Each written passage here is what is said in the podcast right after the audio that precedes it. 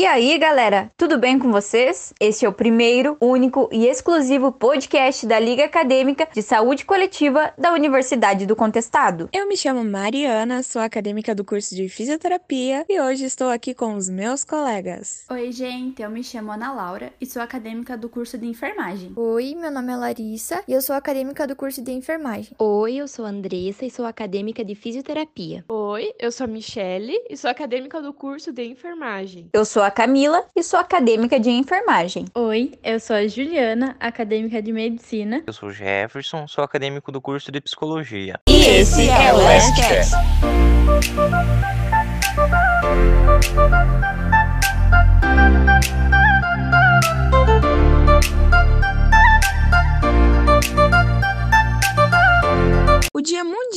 Doador de Sangue é realizado em 14 de junho de cada ano. O evento foi organizado pela primeira vez em 2005 por uma iniciativa conjunta da Organização Mundial da Saúde, da Federação Internacional da Cruz Vermelha e das Sociedades do Crescente Vermelho. Isso foi para aumentar a conscientização sobre a necessidade de sangue e produtos sanguíneos seguros, e também para agradecer aos doadores de sangue por doarem sangue voluntariamente e salvar vidas. O Dia Mundial do Doador de Sangue é uma das 11 campanhas oficiais globais de saúde pública, marcadas pela OMS, juntamente com o Dia Mundial da Saúde, o Dia Mundial da Doença de Chagas, o Dia Mundial da Tuberculose e a Semana Mundial da Imunização, entre outros. A transfusão de sangue e produtos sanguíneos ajuda e salva milhões de vidas todos os anos. Pode ajudar os pacientes que sofrem de doenças potencialmente fatais a viver mais e com maior qualidade de vida, além de oferecer suporte a procedimentos médicos e cirúrgicos complexos. Ele também tem um papel essencial de salvamento de vidas nos cuidados maternos e perinatais. O acesso a sangue e produtos sanguíneos seguros e suficientes pode ajudar a reduzir as taxas de morte e invalidez devido a sangramento intenso durante o parto e após o parto. Em muitos países não existe um suprimento adequado de sangue seguro, e os serviços de saúde enfrentam o desafio de disponibilizar sangue suficiente ao mesmo tempo que garantem sua qualidade e segurança. Um suprimento adequado só pode ser garantido por meio de doações regulares de doadores de sangue voluntários não remunerados. A meta da Organização Mundial da Saúde é que todos os países obtenham todos os seus suprimentos de sangue de doadores voluntários não pagos até 2021. Em 2014, 60 países têm seus suprimentos de sangue nacionais baseados em 99 a 100% de doações de sangue voluntárias e não pagas. Porém, 73 países ainda são amplamente dependentes da família e doadores pagos. O Dia Mundial do Doador de Sangue é comemorado todos os anos por pessoas ao redor do mundo em 14 de junho. É comemorado no aniversário de Carl Landsteiner, em 14 de junho de 1868. Landsteiner recebeu o Prêmio Nobel por sua descoberta do grupo sanguíneo ABO sistema.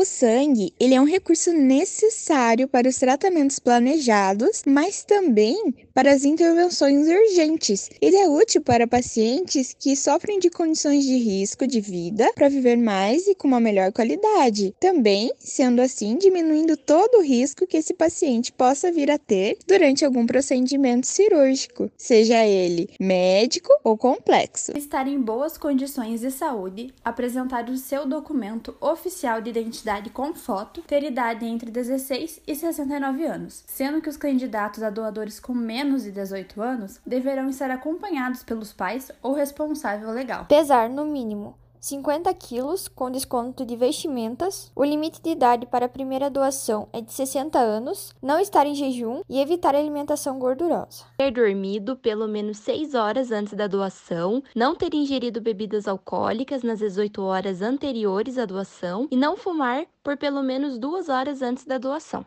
O doador passa pelas seguintes etapas para doar sangue. A primeira é o cadastro do candidato à doação com a apresentação de documento oficial com foto. A segunda etapa é a pré-triagem, onde serão verificados os sinais vitais, como a pressão arterial, a temperatura e os batimentos cardíacos, peso e o teste de anemia. Na terceira é a triagem clínica, uma entrevista individual e sigilosa, onde serão avaliados os antecedentes e o estado atual de saúde do candidato à doação, para determinar se a coleta poderá trazer riscos para ele ou para o receptor. A quarta etapa se dá através da coleta de sangue.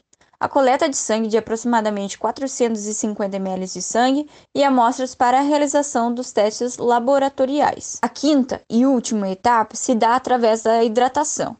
Então, após a doação de sangue, o doador receberá um lanche. É recomendável que o centro e beba bastante líquido durante o dia. Ei, você sabia que um dos maiores doadores de sangue no mundo era catarinense?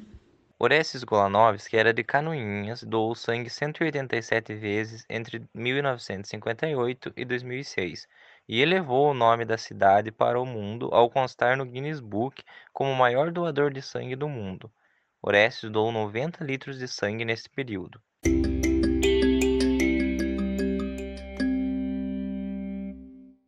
Aí, gostou do podcast? Então fica ligadinho aqui na Lastcast que vamos dar continuidade em outros assuntos relacionados à saúde coletiva. Toda sexta-feira, ao meio-dia, temos um episódio novo. E para ficar por dentro de tudo, acesse nossa página no Instagram, unc.lasc. Muito obrigada por ouvirem até o final e até o próximo episódio. Tchau! E esse é o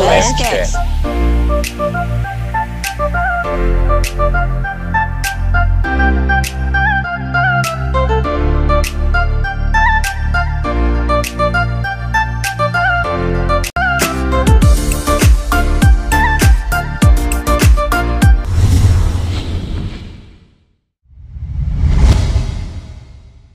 E aí, galera, tudo bem com vocês? Este é o primeiro, único e exclusivo podcast da Liga Acadêmica de Saúde Coletiva da Universidade do Contestado. Eu me chamo Juliana, sou acadêmica do curso de Medicina e hoje estou aqui com os meus colegas. Oi, eu sou a Camila e sou acadêmica de enfermagem. Eu sou a Michele, acadêmica de enfermagem. Oi, eu sou a Andressa e sou acadêmica de fisioterapia. Meu nome é Larissa e eu sou acadêmica do curso de enfermagem. Oi, gente, eu me chamo Ana Laura e sou acadêmica do curso de enfermagem. Oi, eu sou a Mariana, acadêmica do curso de fisioterapia. E aí, galera, tudo bem com vocês? Este é o primeiro, único e exclusivo podcast da Liga Acadêmica de Saúde Coletiva da Universidade do Contestado. Eu me chamo Juliana, sou acadêmica do curso de Medicina e hoje estou aqui com os meus colegas. Oi, eu sou a Camila e sou acadêmica de enfermagem. Eu sou a Michele, acadêmica de enfermagem. Oi, eu sou a Andressa e sou acadêmica de fisioterapia. Meu nome é Larissa e eu sou acadêmica do curso de enfermagem. Oi, gente, eu me chamo Ana Laura e sou acadêmica do curso de enfermagem. Oi, eu sou a Mariana, acadêmica do curso de fisioterapia. E esse é o Lastcast.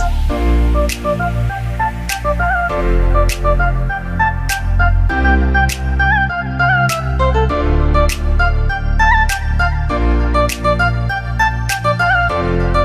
esse é o Lastcast.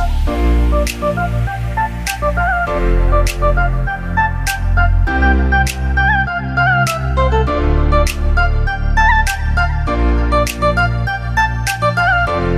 Ministério da Saúde vem implementando nos últimos anos no SUS as práticas integrativas e complementares em saúde, PICs, que utilizam de recursos terapêuticos diferenciados para a prevenção, tratamento e paliativismo de muitas condições de saúde. Evidências científicas têm mostrado os benefícios do tratamento integrado entre medicina convencional e em práticas integrativas, isso podendo ser aplicadas em todo o ciclo de vida. Dentro das PICs, a musicoterapia pode ser compreendida como o campo que estuda a relação entre o ser humano e a música, trazendo benefícios psicoprofiláticos e melhora no quadro clínico dos pacientes. No Brasil, a prática foi impulsionada com as Jornadas Latino-Americanas de Musicoterapia em 1968, na Argentina. Depois desse evento, foi fundada a Associação Brasileira de Musicoterapia. A música, ela pode ser representada de várias formas, mas principalmente trata-se de uma terapia autoexpressiva, tendo uma capacidade de estimular a nossa criatividade. Quando ouvimos um som, várias áreas do nosso cérebro são acesas. trazendo uma alta estimulação cognitiva. A música também possui a vantagem de ser introduzida em tratamentos comuns e para o controle e redução de sintomas biológicos, cognitivos e psicossociais. Outros benefícios da musicoterapia estão associados à melhora na qualidade do sono, diminuição dos níveis de estresse e ansiedade. Também existe o aprimoramento da comunicação através da fala e diminuição do uso excessivo de medicamentos. Pode servir como apoio psicológico, levando em consideração a história e condicionalidades de vida possibilitando a descoberta de sua própria personalidade. O Ministério da Saúde vem implementando nos últimos anos no SUS as práticas integrativas e complementares em saúde, PICS, que utilizam de recursos terapêuticos diferenciados para prevenção, tratamento e paliativismo de muitas condições de saúde. Evidências científicas têm mostrado os benefícios do tratamento integrado entre medicina convencional e em práticas integrativas, isso podendo ser aplicadas em todo o ciclo de vida. Dentro das PICs, a musicoterapia pode ser compreendida como o campo que estuda a relação entre o ser humano e a música, trazendo benefícios psicoprofiláticos e melhora no quadro clínico dos pacientes. No Brasil, a prática foi impulsionada com as Jornadas Latino-Americanas de Musicoterapia em 1968, na Argentina. Depois desse evento, foi fundada a Associação Brasileira de Musicoterapia. A música, ela pode ser representada de várias formas, mas principalmente trata-se de uma terapia autoexpressiva, tendo uma capacidade de estimular a nossa criatividade. Quando ouvimos um som, várias áreas do nosso cérebro são acesas, trazendo uma alta estimulação cognitiva. A música também possui a vantagem de ser introduzida em tratamentos comuns e para o controle e redução de sintomas biológicos, cognitivos e psicossociais. Outros benefícios da musicoterapia estão associados à melhora na qualidade do sono, diminuição dos níveis de estresse e ansiedade. Também existe o aprimoramento da comunicação através da fala e diminuição do uso excessivo de medicamentos pode servir como apoio psicológico, levando em consideração a história e condicionalidades de vida possibilitando a descoberta de sua própria personalidade. A musicoterapia pode ser utilizada de quatro formas diferentes: a improvisação musical, a recriação, a audição e a composição. O paciente ele pode participar das sessões de forma passiva, apenas escutando, ou ativo, quando participa fazendo música juntamente com o terapeuta. Existem algumas características que podem variar dentro da música que influenciam o resultado da terapia. São elas: a frequência, a altura ou o volume e a intensidade da música. Em relação às condições cardíacas, a musicoterapia tem demonstrado melhora na frequência cardíaca. Nos transtornos neurológicos, tem significativa influência de forma positiva nos sintomas de ansiedade e isolamento, tendo efetivo resultado em condições de AVC, demência, amnésia e afasia. Nos pacientes com autismo, pode ser uma importante ferramenta para o incentivo à comunicação e autoexpressão.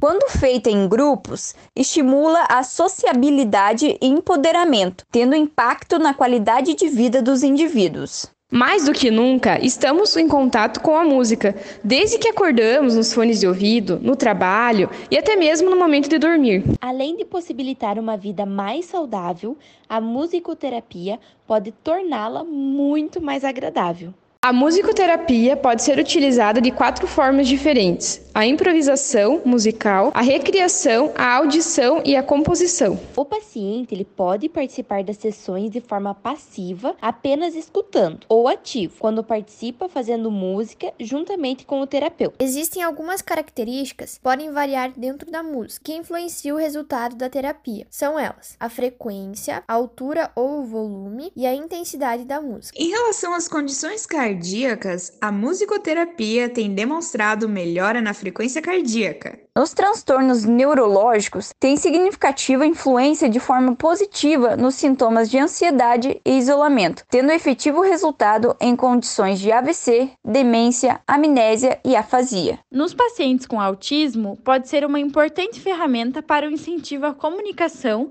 e autoexpressão. Quando feita em grupos, estimula a sociabilidade e empoderamento, tendo impacto na qualidade de vida dos indivíduos. Mais do que nunca, estamos em contato com a música, desde que acordamos nos fones de ouvido, no trabalho e até mesmo no momento de dormir. Além de possibilitar uma vida mais saudável, a musicoterapia pode torná-la muito mais agradável. E aí, gostou do podcast? Então fica ligadinho aqui na Lastcast que vamos dar continuidade em outros assuntos relacionados à saúde coletiva. Anota aí, toda sexta-feira ao meio-dia teremos um episódio novo. E para ficar por dentro de tudo, acesse nossa página no Instagram, unc.lasc. Obrigada por ouvirem até o final e até o próximo episódio. Tchau! E aí, gostou do podcast? Então fica ligadinho aqui na Lastcast que vamos dar continuidade em outros assuntos relacionados à saúde coletiva. Anota aí, toda sexta-feira ao meio-dia teremos um episódio novo. E para ficar por dentro de tudo, acesse nossa página no Instagram, unc.lasc. Obrigada por ouvirem até o final e até o próximo episódio. Tchau! E esse é o Lastcast.